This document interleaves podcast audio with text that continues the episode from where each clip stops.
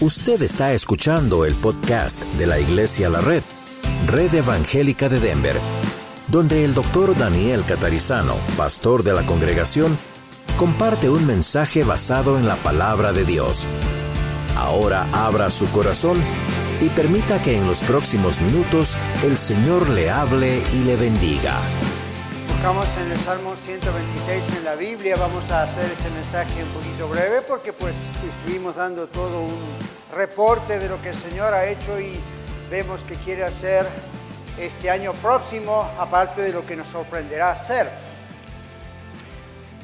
Se gozaron con lo que escucharon, ¿verdad? Dios está haciendo cosas maravillosas y recuerde, usted es parte de eso, Dios lo está usando. Además, para los que no sabían, lo que yo acabo de hacer ahí abajo es legal. Los pastores tenemos en Estados Unidos que es por lo menos una vez al año decirle a la congregación qué es lo que está sucediendo. ¿Ok? All Lo digo porque ya estamos grabando. ¿Ok? Y sé que hay colegas pastores que a veces quizás escuchan este podcast y vale una palabrita también para que ellos se acostumbren a hacerlo. Eso es bueno. Es bueno ayudarnos unos a otros así. Pero es un gozo poder hablar acerca de las grandes cosas que el Señor ha hecho y darle la gloria a Él. Y lo que venga, ¿verdad? Solo Dios sabe. Solo Dios sabe. Por ahí nos sorprende con el avivamiento, que estamos orando y varios de estos planes y de estas cosas las vamos a tener que dejar a un lado y reajustar todo, ¿verdad? Porque, como dije, absorber mucho crecimiento y mucho discipulado y mucha ayuda, pues es otra cosa. Pero vamos reconociendo el tiempo en el que estamos. Vamos a abrir nuestras Biblias en el Salmo 126. Como dijo nuestra hermana al principio de la reunión, no sé si usted estaba o no, pero si usted nos visita por primera vez y usted quizá no posee una Biblia, la palabra de Dios, simplemente levante, alce su mano, los sugieres le van a ver y van a abrir Salmo 126 si usted se lleva una Biblia de regalo por estar con nosotros hoy aquí. ¿Ok? Muy bien. Salmo 126. Veo que ya casi todos lo tenemos. Cuando Jehová hiciere volver la cautividad de Sión, seremos como los que sueñan. Entonces nuestra boca se llenará de risa y nuestra lengua de alabanza. Entonces dirán entre las naciones, grandes cosas ha hecho Jehová con estos, grandes cosas ha hecho Jehová con nosotros, estaremos alegres. Haz volver nuestra cautividad, oh Jehová, como los arroyos del Negev. Los que sembraron con lágrimas, con regocijo segarán. Irá andando y llorando el que lleva la preciosa semilla, mas volverá a venir con regocijo trayendo sus gavillas. Oremos. Señor, te damos gracias y solamente a ti sea toda la gloria por lo que has hecho en el año 2019 y de antemano por lo que harás a menos que envíes a Jesús antes, en el año 2020. Siempre, Señor, te damos gracias porque es todo acerca de ti, se trata de ti. Pedimos, Señor, que nos bendigas ahora al haber leído tu palabra, nos expliques, nos muestres, nos apliques esto para nosotros hoy, tal cual tú lo tienes preparado y simplemente úsame para comunicarlo. Te damos gracias en el nombre de Jesús. Amén. Este es un salmo que fue escrito con reverencia, perdón, con reverencia seguro, con referencia, quería decir, a una sorprendente y grande liberación del pueblo de Israel, del pueblo de Dios. ¿De qué? Bueno, pues de la esclavitud. Una tremenda liberación de la esclavitud y de la angustia. Muy probablemente esto ocurrió al regreso del cautiverio de Babilonia, que fue el más largo y, si no el más largo, el más notable, por sobre todas las cosas. Por lo que significó, lo que Dios hizo durante ese cautiverio fue purificar, y ya vamos a ver qué, qué, tiene que ver eso con la restauración de ese pueblo. Pero ah, algo muy similar a esa historia es lo que ocurrió en la vida suya y en mi vida cuando conocimos a Cristo Jesús. Ahora, el tema del Salmo para anunciarlo en general, está básicamente dividido en tres partes. En los versículos 1 al 3 vemos que los que habían regresado del cautiverio babilónico son llamados a estar agradecidos. En los versículos, el versículo 4 vemos que aquellos que aún permanecían en el cautiverio, no habían terminado de emigrar, digamos así, son recordados en oración por el pueblo. Y en último lugar vemos que todos en general son alentados a seguir adelante en los versículos 5 y 6. Cuando uno lee este salmo, y a veces tiene música y podría uno cantar este salmo, puede aplicarlo a cualquier tipo de restauración particular que disfruta la iglesia, usted, su familia, yo, o aplicarlo también a la gran obra de nuestra redención en Cristo Jesús. Ahora yo les quiero leer otra versión, es muy breve, el Salmo tiene nada más seis versículos como hemos leído. Yo les quiero leer una versión de la Biblia en inglés que se llama The Message, solamente traducida al español, porque creo que la misma traducción ya nos explica algunas cosas. Dice, parecía un sueño demasiado bueno para ser verdad. Cuando Dios regresó a los exiliados de Sión, nos reímos, cantamos, no podíamos creer tal bendición para con nosotros. Fuimos la conversación de las naciones. Ellos decían, Dios fue maravilloso con ellos. Sí, Dios fue maravilloso para con nosotros. Somos un pueblo feliz y ahora Dios, hazlo de nuevo. Trae lluvias a nuestras vidas afectadas por la sequía de modo que aquellos que sembraron sus cosechas desesperados y con lágrimas, gritarán, bravo, bravo, en la cosecha. Así que aquellos que se fueron con el corazón cargado y pesado volverán a casa riendo, cargados de armas de bendición. Interesante, es una traducción un poquito más fácil para nosotros tal vez de comprender. Tenemos tres cosas básicas y rápidamente que, mirar en este ah, Salmo 126. En primer lugar, Dios nos restauró. Dios nos restauró. En segundo lugar, lugar, Dios es glorificado mientras continúa restaurándonos. No ha completado esa obra de restauración ah, todavía. Y en tercer lugar, vamos a ver que Dios se glorifica aún más cuando termine de completar ya en los cielos entonces esta restauración. En primer lugar, los versículos 1 al 3. Ustedes ven que en Reina Valera dice, cuando Jehová hiciere volver la cautividad y parece que está en tiempo futuro, lo que está pasando aquí es que no pueden creer cómo de pronto, después de tantos años y tanto sufrimiento, Dios los libra y los restaura. Y entonces esa expresión es la idea de Señor nos restauró, pero está puesto como si no hubiese ocurrido, pero ocurrió. Simplemente es una expresión es como quien dice, no lo puedo creer, aunque lo estoy viviendo. Y dice, somos como los que sueñan o éramos como los que sueñan. Hay otra traducción que también es permisible y dice, somos como los que fuimos sanados de una enfermedad. ¿Cómo se siente uno cuando es sanado de una enfermedad? Gozoso. Se siente alegre, se siente con fuerzas, con energía y con mucha gratitud a Dios. Bueno, así estaba el pueblo de Israel estaban viviendo la restauración y no podían con su gozo y con su alegría, parece que era un sueño. Dios los había liberado, Dios los había restaurado, pero ahora debían aprender la lección del tiempo en el cautiverio en Babilonia. Y nosotros, mis hermanos, también debemos recordar de dónde venimos, qué pasó en nuestra vida y debemos comprender los tiempos que Dios permitió antes y los tiempos que Dios nos permite vivir en este tiempo de vida y en este tiempo nuestro, ¿verdad? Y aprender las lecciones que Dios nos enseña, aún mientras pasamos por las pruebas. Quizá usted está esta tarde aquí adorando al Señor y piensa, estoy pasando un momento demasiado difícil, no sé si voy a salir de esta esta vez. Bueno, imagínense los judíos por santos años y años y años en el cautiverio como esclavos. Seguro que más de uno o muchos habrán pensado, aquí vamos a morir como esclavos, de esta no nos saca nadie. Y de pronto vino la liberación. Vamos a ver cómo vino también. Pero de pronto vino su liberación, su restauración.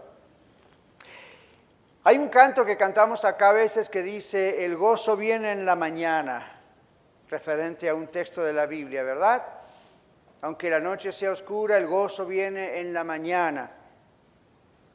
¿Cuántos de ustedes sabían y saben que los instrumentos musicales y nuestras dos cuerdas vocales que producen la voz y el canto suenan mucho mejor después de no usarlas por un tiempo a causa de la tristeza y del dolor? Habrá que afinarlos, pero se disfruta mucho más. Es como la persona que tiene problemas, digamos, de cataratas en los ojos o, o algún tipo de problema visual y no ve con claridad y de pronto Dios le sana milagrosamente o a través de la ciencia y le hacen una operación y después sale y dice, ¡Wow! ¡Ah! Yo veo claramente y veo colores que hoy antes no veía, ¿ok? Cuando uno es rescatado por Dios, eso es lo que pasa espiritualmente. Uno comienza a decir, yo vivía en el cautiverio de Satanás, yo vivía en el cautiverio del pecado, de mi propio cautiverio personal. Dios me restauró y el gozo que siento es difícil de poner en palabras, es indescriptible. El pueblo de Israel cantó este Salmo 126 para nosotros en nuestra Biblia acerca de la liberación que Dios ha forjado. Lo que acabamos de leer es un himnario para ellos, ellos cantaban esto. Y luego cantan que Dios volvió a cautivar al pueblo, a Sion, con su amor. ¿Qué nos dice Él a nosotros hoy? Yo creo que Dios nos está diciendo que Él nos salvó, Dios nos sacó del cautiverio del pecado, del dominio del diablo, y aún a quienes como su servidor, Dios nos encontró en la niñez o en la juventud, yo y muchos de nosotros celebramos la victoria de lo que Dios nos libró que pudiésemos haber vivido. Eso es algo muy importante. Si usted tiene niños en casa y se están criando en el Evangelio, o si usted es una persona que conoce a Cristo de niño joven y usted dice, bueno, y aquí en la iglesia a veces dan testimonio, o yo leo testimonios de gente que ha cometido ciertas cosas que yo, pues como yo digo, ni edad tenía para llegar a algo así, era para el mundo de la gente adulta. Démosle gracias a Dios si esa fue nuestra experiencia, esa fue nuestra experiencia. Yo le doy muchas veces gracias a Dios de lo que Él me libró de lo que podría haber llegado a ser mi vida, de dónde podría haber llegado a estar. No sería este Daniel, que no es perfecto, pero no sería este Daniel, no estaría en este lugar y mucho menos sirviendo al Señor. Quizá andaría muerto, homeless o quién sabe cómo sería de triste mi vida. Y la suya también. No me mire como diciendo usted es un animalito de otro corral. A usted también Dios le ha librado de cosas peores de las que usted vivió en su tiempo. Usted estaba en un cautiverio y el Señor dice, el Señor nos libró del mundo, el Señor nos libró del reino de las tinieblas, de Satanás, y nos trasladó al reino reino admirable del Señor Jesús, a su luz admirable. Hay que darle gracias a Dios por eso. No se canse nunca de alabar a Dios por eso. Celebramos el primer amor. La Biblia nos dice en una de las cartas de Apocalipsis que estudiamos hace poco tiempo atrás juntos aquí en la iglesia, que Dios no quiere que olvidemos aquella efervescencia, aquel primer amor que tuvimos cuando recién nos entregamos a Cristo. Y eso se puede rescatar. No piense que si usted lo perdió ya no hay solución. Se puede rescatar. ¿Cómo? Vuelva a la Biblia. Vuelva a la oración a solas con Dios. Pídele a Dios rescatar eso y Dios se lo va a dar. Si hay una oración que Dios le place responder rápidamente, es esa. En segundo lugar, Dios es glorificado. Oh, pero antes quiero decirle una cosa que no puedo dejar de decirles, porque tengo una congregación aquí conmigo que muchos de nosotros fuimos rescatados del legalismo, de iglesias legalistas, de grupos sectarios, de las sectas mismas en algunos casos y otros han sido rescatados de herejías, de falsas enseñanzas. Esa fue en parte de nuestro cautiverio personal, tal vez, por ignorar la palabra de Dios. Y en ocasiones la ignoramos porque no íbamos a la Biblia y absorbíamos lo que nos decían y ya está. Y otras veces la ignorábamos porque pues escogimos ignorar estas cosas. Entonces vivíamos en el cautiverio del legalismo, de las herejías, entonces volvimos a gozarnos cuando el Señor nos sacó de ahí por la libertad que Él nos dio en su palabra y seguimos celebrando el haber sido restaurados. Ahora sí, en segundo lugar, Dios es glorificado mientras aún continúa restaurándonos. Aquí dice poéticamente, restauranos como los arroyos del Negev, ¿Se acuerdan que les decía un avivamiento? Es como uno abre la puerta y de repente se inunda la casa, viene como un arroyo dentro de la casa.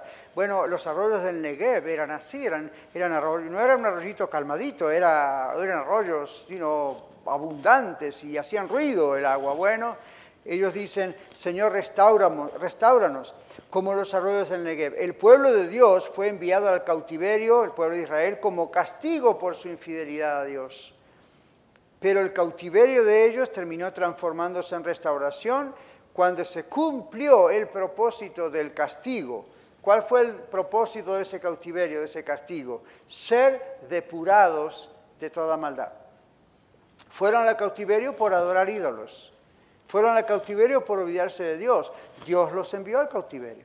Dios permitió que eso sucediese. Y mientras sufrían el cautiverio, Dios los iba puliendo. ¿Cómo? Ellos sufrían y empezaban a clamar a Dios y empezaban a reconocer por qué estaban en el cautiverio. Bueno, el rey Ciro fue usado en esos tiempos para liberar al pueblo de Israel. Él no lo hizo porque amaba a Dios, él no lo hizo porque amaba a Israel, él lo hizo por cuestiones de Estado, lo hizo por cuestiones políticas. Él proclamó la libertad a los cautivos de Dios, pero usted tiene que comprender como yo que eso fue una obra de Dios ya anunciada años antes de que ocurriese. Escuche esto, por favor. Dios estaba detrás del rey Ciro. Dios estaba detrás del asunto. El rey era un hombre impío y no era un hombre que realmente amaba al pueblo de Dios, ni a Dios. Pero así todo, el rey Ciro fue un instrumento de Dios para librar al pueblo de Dios. Dios no estaba buscando en Ciro a un pastor. Dios no estaba buscando en Ciro a un sacerdote, a un profeta.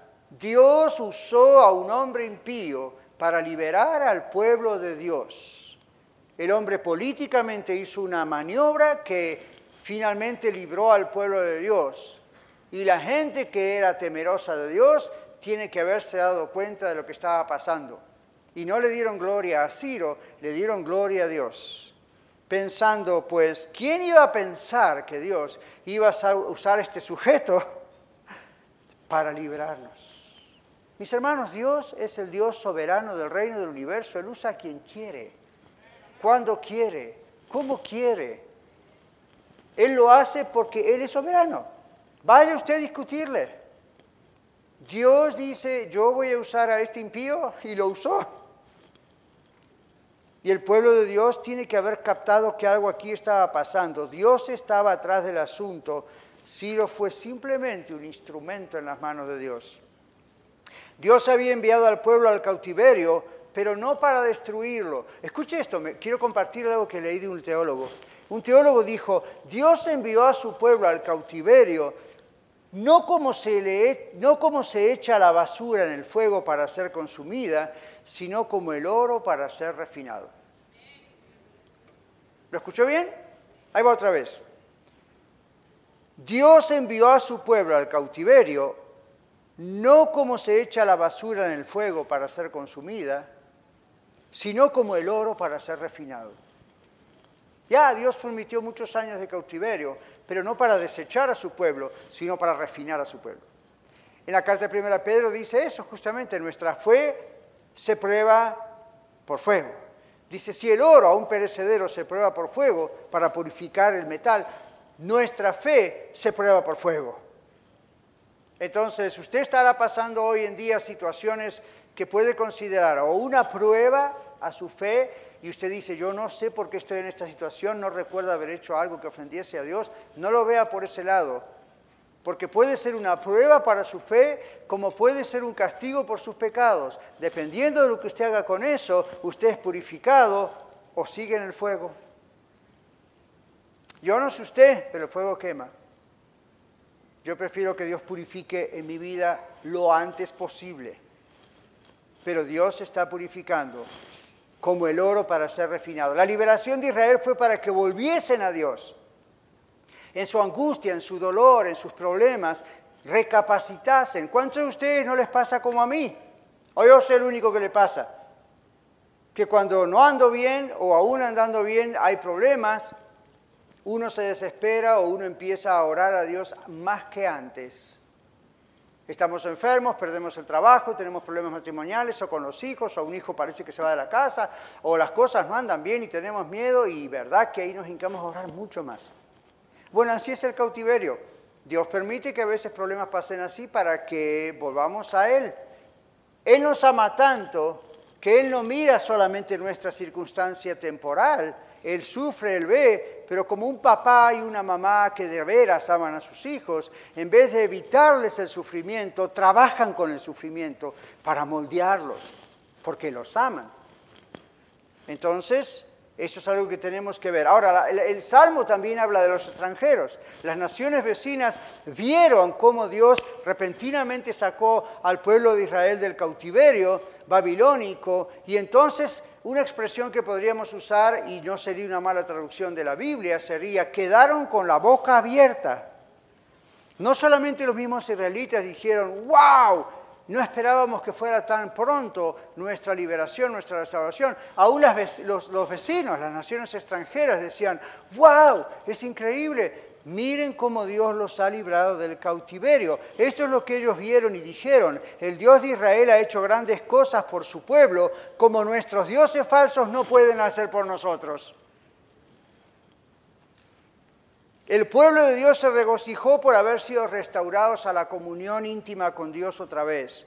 No se regocijó el pueblo como una forma de burla a sus enemigos, o a Ciro, o a Babilonia. Ellos se regocijaron como una expresión de agradecimiento a quién? A Dios. Déjeme decirle que son las personas reformadas por Dios y arrepentidas las que se regocijan, las que nos regocijamos ahora y en la eternidad.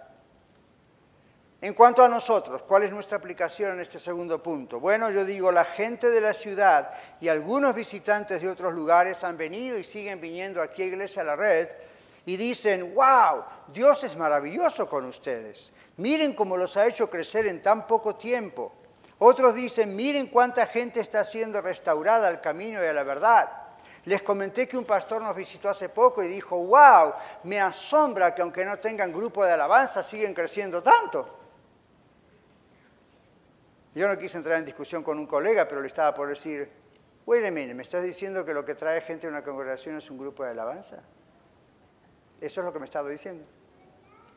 Ahora observe cómo el Señor ha estado con nosotros y la gente, no nuestros enemigos, aún amigos, vecinos, parientes, observan, miran, visitan y dicen, wow. Y a lo mejor la pregunta es, Pastor Casarizano, ¿cuál fue su técnica de igle crecimiento? Saben que hay libros de iglesia de crecimiento, saben qué es eso, ¿verdad? Crecimiento, cómo hacer crecer una iglesia. Yo les digo, la técnica es que no tengo técnica.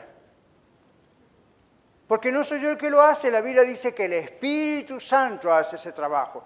En la iglesia primitiva claramente dice, Dios añadía a la iglesia cada día a los que habían de ser salvos. Pero lea los versículos de atrás, qué es lo que la iglesia hacía para que Dios respondiese así. Es lo que estamos tratando de hacer desde el día uno. Yo saco las manos, yo hago mi parte y Dios hace su parte. Y usted y yo hacemos nuestra parte. No hay secretos. Yo no voy a escribir un día un libro de ir del crecimiento, la fórmula para crecer. A lo mejor algún día escribo la historia de cómo Dios hizo esto para simplemente inspirar a la gente a que ore. ¡Wow! Se necesita un científico para esto. No, no, si volvemos a la Biblia y hacemos como un niño sencillamente lo que la Biblia nos dice, Dios se encarga del resto, mis hermanos. Aplique eso a su matrimonio. Aplique eso a su crianza de los hijos. Nosotros lo hemos aplicado, gloria a Dios, y dio resultado. Aplique eso a sus finanzas, va a dar resultado. Nosotros lo aplicamos también aquí a la congregación y gloria a Dios, está dando resultado. Dios fue y es maravilloso con nosotros. Somos una familia imperfecta, pero feliz. Y disfrutamos mucho el estar juntos. Yo no sé usted, pero a mí se me hace larga la semana. Y no es que no los vean la semana, pero este tiempo juntos es tan especial. Nos gusta estar juntos, nos gusta alimentarnos de la palabra de Dios, nos gusta compartir la palabra de Dios, aquí y afuera de este templo. Dios nos bendice todo el tiempo, aún en medio de las pruebas. Dios nos ha, hermanos, restaurado a usted y a mí, a todos, para vivir para Él y no para nosotros mismos. Nuestro último punto es que Dios se glorificará aún más cuando Él complete lo que Él comenzó. Nuestra restauración. La Biblia dice aquí que sembraron con lágrimas, pero con regocijo cosecharon. Bueno, Quizá usted no conoce todas las historias de Iglesia de la Red, pero yo le garantizo que muchos de nosotros hemos sembrado y sembramos a veces con lágrimas la palabra de Dios y las obras. Y muchas veces lloramos en privado o en conjunto o en oraciones, no porque somos víctimas y pobrecitos como sufrimos, no, no, no. Lloramos muchas veces por las almas que están apáticas, por las almas que son inconsistentes, por las almas que son infieles al Señor. Lloramos porque vemos que no tienen resultado en sus vidas, porque nos ponen al Señor en primer lugar y ya se les dijo y se les predicó y qué más se puede hacer. Seguir orando por ellos, son hermanos, somos de la familia, seguimos. Pero la Biblia dice, irá andando y llorando el que siembra esa semilla. Pero un día va a volver con sus manos llenas. Eso es lo que significa las gavillas. Amén. Eso es lo que significa esos atos. Si ustedes han estado en el campo, han visto, ¿verdad? Esos atos de, de, semillas, ¿verdad? Y, vuelven contentos. Y esto pasó con los judíos.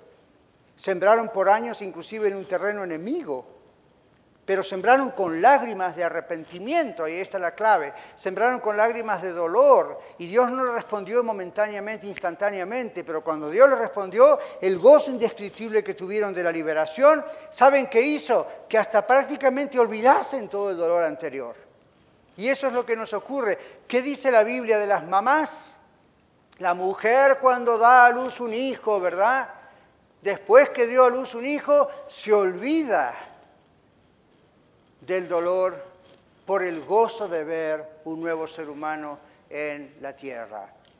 No se olvidará en el momento, no se olvidará en las primeras semanas, pero llega un momento en que recuerda el dolor, recuerda lo que sufrió, pero no va a tener esa experiencia sensorial de otra vez me duele todo lo que me dolía, ya quedó en el pasado, el gozo de esto es más grande que el dolor aquel. Cuando uno sale del cautiverio de Satanás, sale del cautiverio de las herejías, sale del cautiverio del legalismo en otros lugares, uno dice, no voy a seguir pensando en lo que viví, simplemente lo doy como un testimonio de gloria a Dios, ahora voy a vivir esto que parece un sueño eso es lo que el Señor está diciéndonos en el Salmo 126. El labrador tiene una gran variedad de deberes por delante. Cada temporada y cada día debe hacer su trabajo, ¿verdad?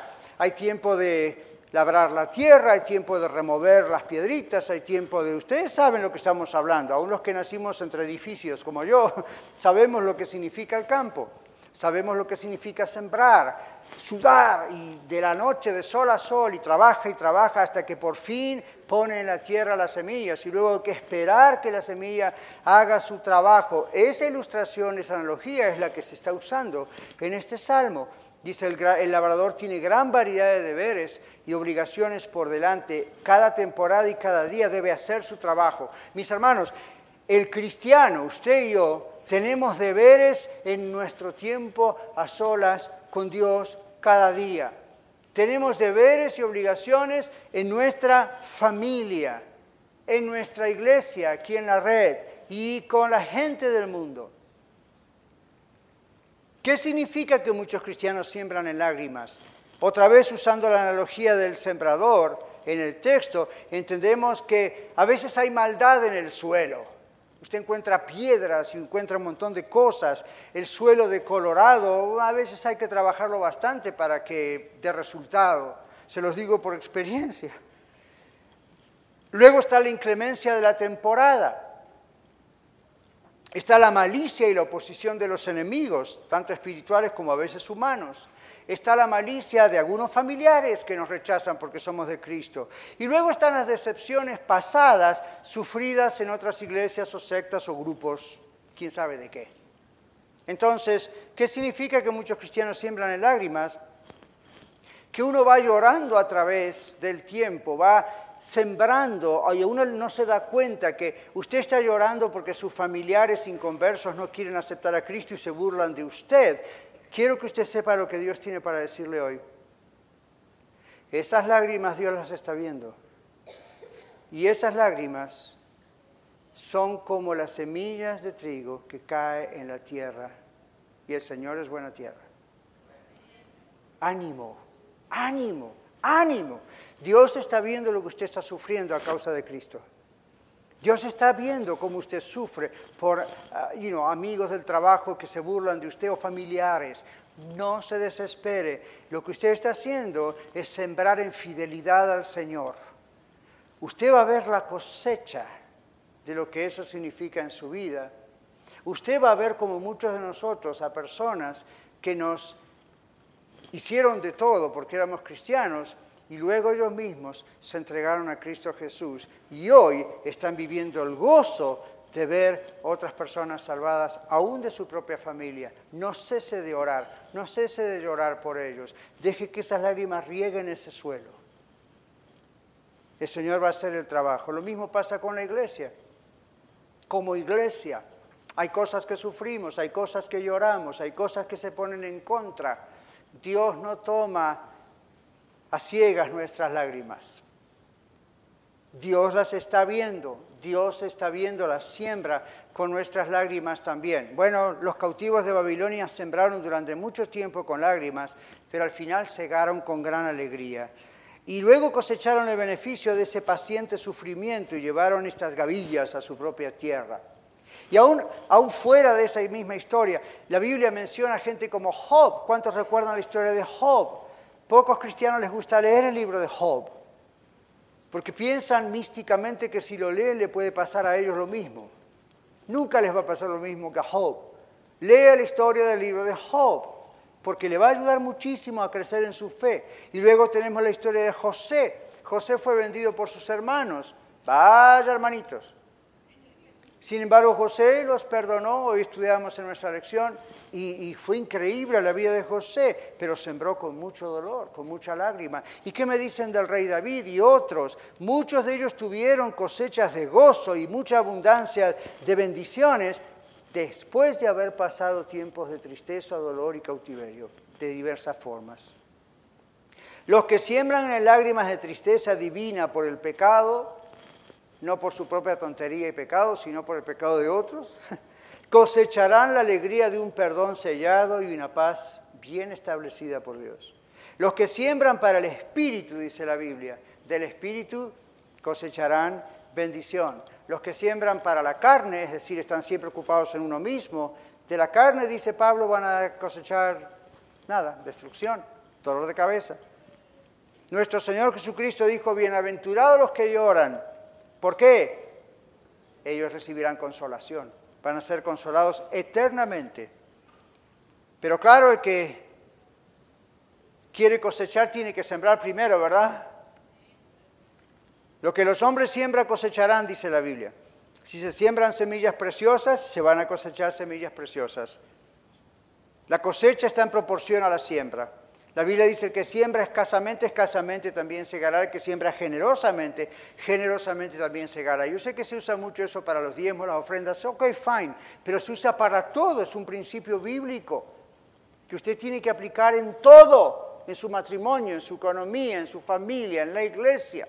Usted quiere sembrar servicio al Señor para que otras personas sean discipuladas y usted puede ser una maestra, un maestro, ¿verdad? Y, yo, Dios me ha dado ese don y esa capacidad, bendito sea el Señor, ¿por qué, no me, ¿por qué el pastor no me dirá o alguien me dirá que lo haga? ¿Se acuerda lo que yo dije antes en mi reporte a la iglesia? Bueno, comienza a venir a la escuela de vida como alumno. ¿Por qué? Porque ese es el momento de sembrar para luego cosechar.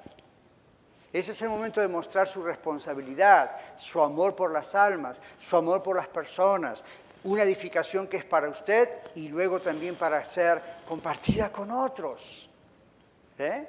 con sus hijos e hijas. Algunos de ustedes tienen hijos niños o jovencitos y ellos no están siempre aquí en la escuela de vida o en clases discipulados. Tienen que estar, es el lugar donde ellos pueden aprender, donde hacen preguntas, donde eso le ayuda a usted como papá y mamá ¿verdad? Entonces usted está sembrando en la vida de sus hijos. ¿Qué va a cosechar? Lo que mis padres están cosechando de la vida de este hijo aún a esta edad. Gloria a Dios por ellos. siempre firmes y fieles ahí en lo que se llamaba la escuela dominical o Sunday School. Nosotros llamamos la escuela de vida. Siempre firmes y fieles ahí en no faltar y estar absorbiendo. Entonces, ¿qué pasó? Mi vida fue como la de mis hermanas, una constante esponja, esponja de conocimiento del Señor. Y luego en casa era lo que veíamos, no había otra mamá y otro papá diferente, eso era lo que veíamos. Mis hermanos, por algo Dios me puso como pastor de ustedes, y si solamente sirve para decirles mi testimonio, alabado sea el Señor. Mi hogar no era perfecto, pero fue un hogar que supo papá y mamá practicar la palabra de Dios en casa. Y luego una iglesia fuerte con fuerte doctrina, porque creen que hacemos cosas así acá, ¿verdad? Ahí está la influencia de ellos hace tantos años. Entonces, ¿qué pasó? Mi vida pasó como la vida de cualquiera, con pruebas, con tentaciones, con problemas, con rebeldías y cosas en mi cabeza, pero nunca se logró todo eso porque había un fundamento firme. No había fanatismo, había un fundamento firme. No estábamos pensando que si y no, no íbamos un día a la clase, a la escuela de vida, o no adorábamos en el culto, íbamos al infierno. No, porque eso es legalismo, pero había una gran responsabilidad, un tremendo sentido de responsabilidad. Lo mismo pasó al aprender sobre ofrendas y cómo dar al Señor desde pequeños. Entonces usted me dice, usted que es un consejero profesional clínico, aparte de ser pastor, ungido por el Señor, ¿qué me recomienda? Se lo acabo de dar gratuitamente. No hay otra solución, mis hermanos. Yo he estudiado la psicología moderna, nos ayuda en algunos aspectos, pero mis hermanos, no va a ser la clave. Para ir concluyendo, entonces le digo, el pueblo de Israel salió de ese tipo de cautiverio de estar en ellos mismos. y les fue mal. Cuando dejaron a Dios ser Dios en sus vidas, todo cambió. ¿Ven? Y Dios continuó completando la obra de restauración. Hay que sembrar en su matrimonio. Si usted se entretiene en muchas otras cosas y no siembra en su matrimonio, pues va a cosechar lo que usted sembró. Y no le eche la culpa a su esposa o esposo. Usted es parte de ese matrimonio. Tendrá más, menos culpa, whatever, pero ahí está. Yo hoy no estoy hablando de excepciones y cosas, sino que a veces suceden que son inevitables de trabajarlas. Eso es lo que pasa. Nosotros la semana pasada cumplimos 37 años de matrimonio con María, mi esposa, y usted dice, ¿qué tal cómo les fue? Uh, puedo escribir varios libros de cómo nos fue. Todo fue fácil, pastor. No, fue bien complicado poner estos dos cabezones, cabeza dura juntos. Pero lo logramos. ¿Por qué? Por el Señor. Pero tuvimos que sembrar mucho en nuestro matrimonio. Y hoy en día seguimos sembrando mucho matrimonio. Y tenemos que sembrar mucho más en nuestro matrimonio. En nuestra dedicación en el tiempo. Yo como pastor a veces he tenido que dejar de lado mi computadora, mi celular, mis sermones, mis muchos libros, mis visitas pastorales y dedicarme a mi esposa o a mis niños cuando eran niños y los tenía en casa. Porque ese es tiempo que no vuelve más. Escúcheme, papá, ese es tiempo que no vuelve más. Y usted quizá como yo en nuestra cultura habremos aprendido esa cuestión de la mamá. No, señores, bíblicamente usted tiene que ser el primero que esté atendiendo a sus hijos. Su esposa hace la otra parte, pero usted y yo somos los que somos pastores de nuestro propio hogar. No los estoy condenando, no es una pedrada, simplemente les digo, háganlo, van a ver que da resultado. No es un secreto, no son cinco claves para ser buen papá, está en la Biblia, hágalo, siempre, siempre, siempre. Y hoy en día va a cosechar lo que cosecho yo.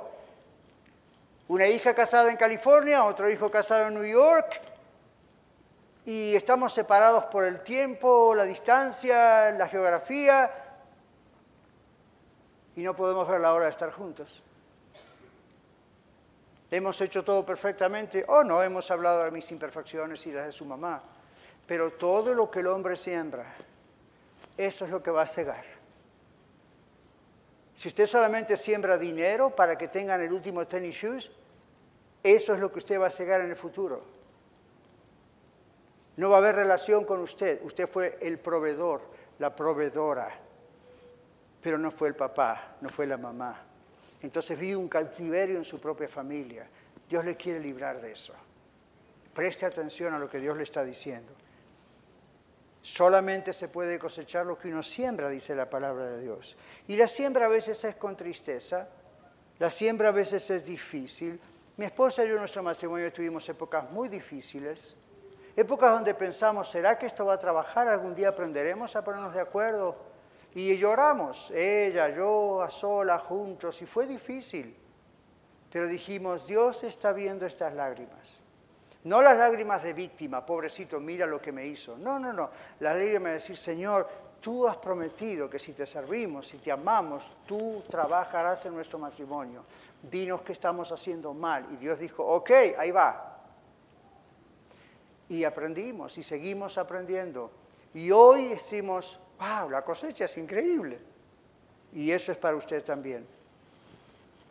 Ahora te pedimos, Señor Dios, que lo hagas otra vez te damos gracias por lo que has hecho en Iglesia La Red, por lo que vas a hacer.